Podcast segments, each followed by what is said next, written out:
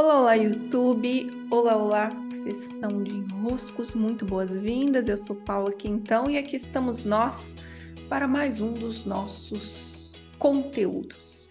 Como vocês viram aí na minha chamada, a questão de hoje é: será que você tem um guru? E será que essa relação te faz bem? Minha sugestão, sugestão é não tenha um guru, não tenha um guru.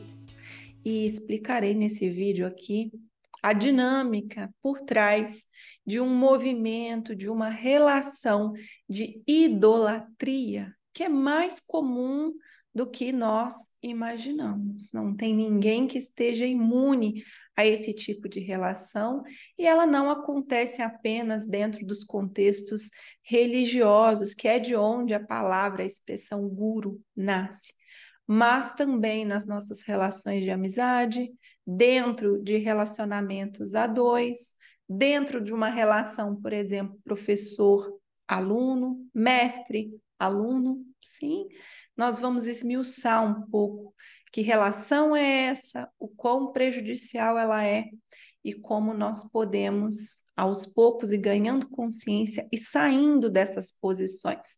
Também como é possível ajudar quem está nessa posição.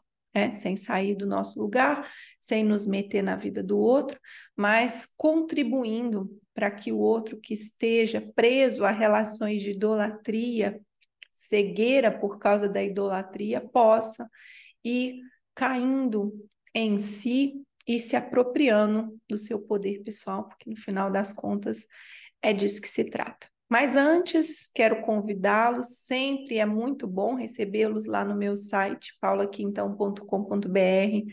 Lá estão os meus livros, os livros impressos, os livros também, livros digitais, que são gratuitos e vocês podem simplesmente acessar, não precisa fazer aqueles cadastros, nada disso, né? Estão lá livres para vocês, os e-books. E também os meus cursos, né? meus cursos, meus atendimentos individuais. Os meus cursos sempre variam. O que está aberto nesse momento, você tem que entrar lá no meu site e ver o item inscrições abertas. É, nesse momento, enquanto eu gravo esse vídeo, eu estou preparando o estudo dirigido de um dos livros assim sobre a área da medicina simbólica que mais me assim, me encanta. É né? um grande livro e nos próximos dias as inscrições vão estar abertas. Busquem lá no meu site. Vamos ao guru ou a relação de idolatria.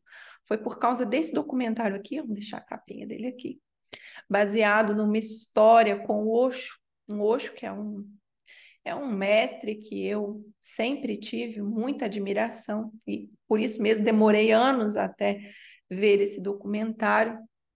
Esse documentário ele está disponível no Netflix e ele faz assim com os nossos olhos, né? Para quem tem essa relação, esse risco de relação de idolatria, é muito bom assistir, né? Tem um estômago, forrem os estômagos para assistir.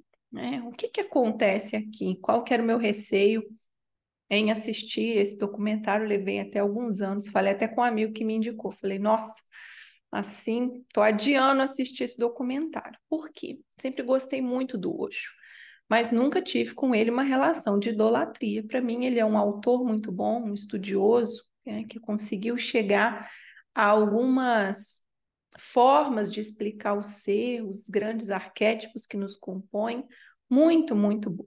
Né? Mas qual que é a relação que muda quando nós estamos diante de uma idolatria? O que, que acontece em nós quando nós saímos da relação que é saudável para uma relação em que nós entregamos para o outro é, uma carta verde, mas tão verde, tão verde, que nós paramos de passar pelo nosso crivo aquilo que o outro está trazendo. Né? Isso caracteriza a relação de idolatria.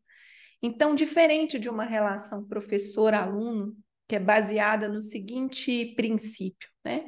O professor, ele se dedica a aprender, a estudar, a se aprimorar em algum tema, de preferência vivenciando aquele aprendizado, esse é um professor em coerência, não é? E esse professor, ele tem a função de levar ao aluno o conhecimento. Essa é a figura base né, de um professor, de um mestre clássico, tá? no sentido clássico. Também o condutor de uma cerimônia, no caso, um padre, um guru, ele teria a função de intermediar. Olha, eu aprendi isso, eu sei isso, e eu vou conduzir você por isso. Né? Eu vou te mostrar isso aqui que eu sei. Tá? É esse o acordo, esse o acordo no nível mais básico da relação. Eu sei isso, e vou intermediar para que você possa também saber isso. Mas o que acontece é que às vezes essa relação ela não se baseia mais no aprendizado apenas. E a relação de idolatria, ela extrapola o aprendizado e ela começa a ganhar uma série de projeções. E é nas projeções que mora o perigo. Né? O que, que acontece numa relação de idolatria? O outro, aquele mestre, aquele professor, aquela figura de autoridade, então está por trás da idolatria uma figura que ganha autoridade, ela começa a ganhar um, assim, vamos dizer, né, um pedestal muito, muito, muito, muito, muito alto. É, essa idolatria, ela precisa ser baseada nessa relação aqui, ó. Eu tô aqui embaixo e o outro está muito, muito, muito, muito alto. Então a relação se torna inalcançável para começar, não tem troca na relação, né? Não que tenha problema não ter troca na relação. Só que o que caracteriza um aprendizado é você poder acessar o conhecimento, acessar o mestre como professor né? Você fazer uma pergunta, você questionar alguma coisa, você complementar o conhecimento que chegou para você de alguma maneira, você somar aquilo que ele está trazendo ao que você tem. Na idolatria, não. Né? Na idolatria, essa relação se torna tão de pedestal que tudo aquilo que o mestre ou o guru começa a trazer tudo que ele traz ganha de você, como eu disse antes, um sinal verde, mas um sinal verde que não é mais baseado naquilo que está sendo trazido, e sim na figura da pessoa. Então, a pessoa ganha um sinal verde e você retira os crivos, é, todos os critérios que você poderia ter para analisar o que essa figura traz.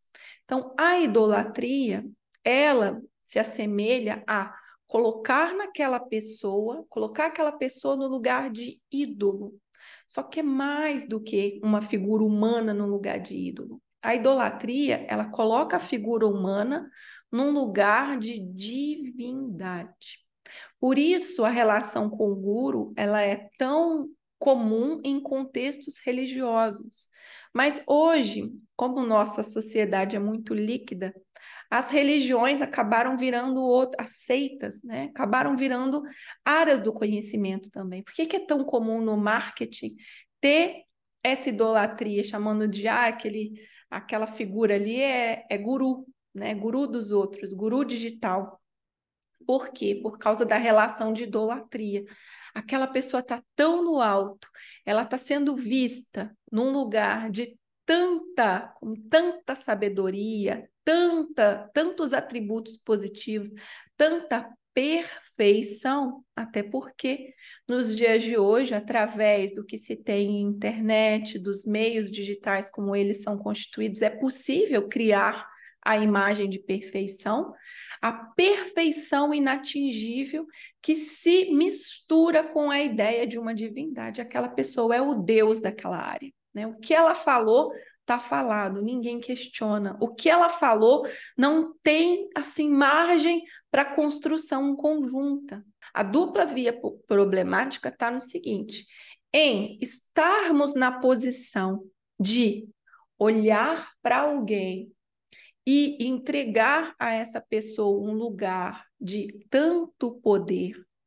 que o que quer que ela fale, nós paramos de questionar, nós aceitamos tudo, validamos tudo. Né? Então se torna uma brincadeira muito parecida com o chefinho mandou. Né? Hoje eu fiz um registro acástico que veio essa expressão, chefinho mandou. Então o guru o mestre se torna um condutor oficial da sua vida, que é o que vai acontecer nesse documentário aqui do hoje que eu citei. Né? As comunidades formadas em torno dele se tornaram praticamente, vamos dizer assim, animalescas. Por quê? Porque pararam de questionar, pararam de entrar na razoabilidade que é o ser humano olhar a situação e dizer: peraí, o que, que eu penso sobre isso? É, eu autorizo alguém a pensar por mim. Isso tira o meu poder pessoal, a minha responsabilidade de pensar sobre o tema. Então, eu posso correr esse risco em várias áreas da minha vida, em várias relações da minha vida, tanto num contexto espiritual, religioso, como também em uma amizade. Quantas amizades nós temos que não são assim? O outro pensa tudo por mim, eu não tomo mais decisão. Isso é perigosíssimo. Isso tira o nosso poder pessoal. Ou qualquer decisão que eu tomo, se o outro não falar que está boa ou está ruim, eu não tomo a decisão. Isso também é uma relação prejudicada, né, em que você está entregando o teu poder para o outro. Talvez não num nível de idolatria, mas num nível de entrega do poder pessoal, que já caracteriza essa tendência a entregar o seu nível de questionamento, de olhar a realidade com um critério próprio, de ter o seu próprio modo de enxergar e analisar situações. Né? E a outra via problemática é da pessoa né, se colocar nessa posição. Então, somos todos seres falhos e em aprimoramento. Não há como vir para esse nível da matéria sermos humanos se não temos algo a aprimorar em nós. Esse é o acordo. Esse é o acordo para estarmos aqui.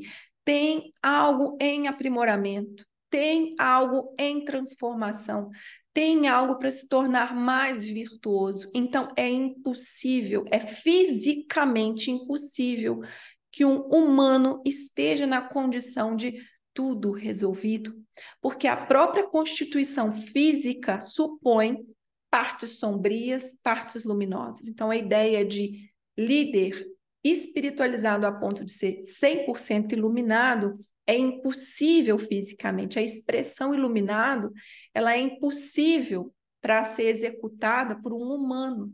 Né? Então, o que, que é colocar um humano na posição de líder iluminado? É, é a cegueira de quem está o colocando nessa posição. A ideia de que alguém pode atingir o nível de divindade estando aqui como humano.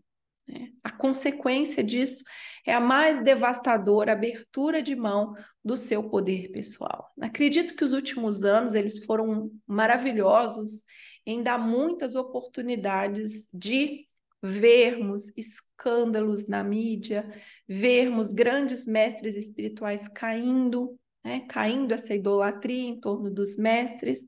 Sim, há pessoas que admiramos, sim, há pessoas com as quais aprendemos, sim, há pessoas que têm habilidades, dons, talentos que são assim de muito encantamento mas isso não nos coloca na posição de abrir mão do nosso poder pessoal.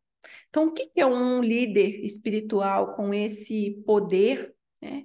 Ser um assediador, por exemplo, quantos escândalos de assédio envolvendo grandes líderes espirituais? Por que, que isso ocorre? Por causa de uma liberação, né? Abre-se mão do poder pessoal em favor do que aquele líder está dizendo. Então, claro, o líder tem problemas dele e também quem abriu mão do seu poder pessoal tem seus problemas. Né? São duas vias, por isso eu disse. Né? O adulto, o adulto inteiro, e aí está a nossa responsabilidade, está num exercício constante de se apropriar da sua capacidade de checar, de analisar, de questionar, de examinar. Né? Opa, peraí, o que, que é isso aqui que está se apresentando para mim? O que que eu escolho dessa situação? É, falei aqui brincando, o chefinho mandou, mas o chefinho mandou vai dizer, não, a, o máximo da brincadeira é, mandou você pular no buraco, você vai pular no buraco? Ah, pular no buraco eu não vou, mas todas as pequenas decisões da minha vida que acabam gerando grandes repercussões, eu entrego na mão de alguém. Então, é, nossa situação não está muito boa. A nossa capacidade, o nosso poder pessoal está em irmos nos apropriando cada vez mais dessa clareza de tomada de decisão, de escolhas, de discernimento. Né? É para isso que serve nosso também nosso processo de aprimoramento e tomada de consciência. Então, o que, que eu estou colocando na mão do outro para o outro decidir? A quem eu estou idolatrando a ponto de dar carta verde, 100% tudo que essa pessoa fala está certo, está perfeito, essa pessoa é perfeita. Né? Será que eu não estou percebendo que eu estou abrindo mão de um poder? Então, recomendo esse documentário, são seis partes.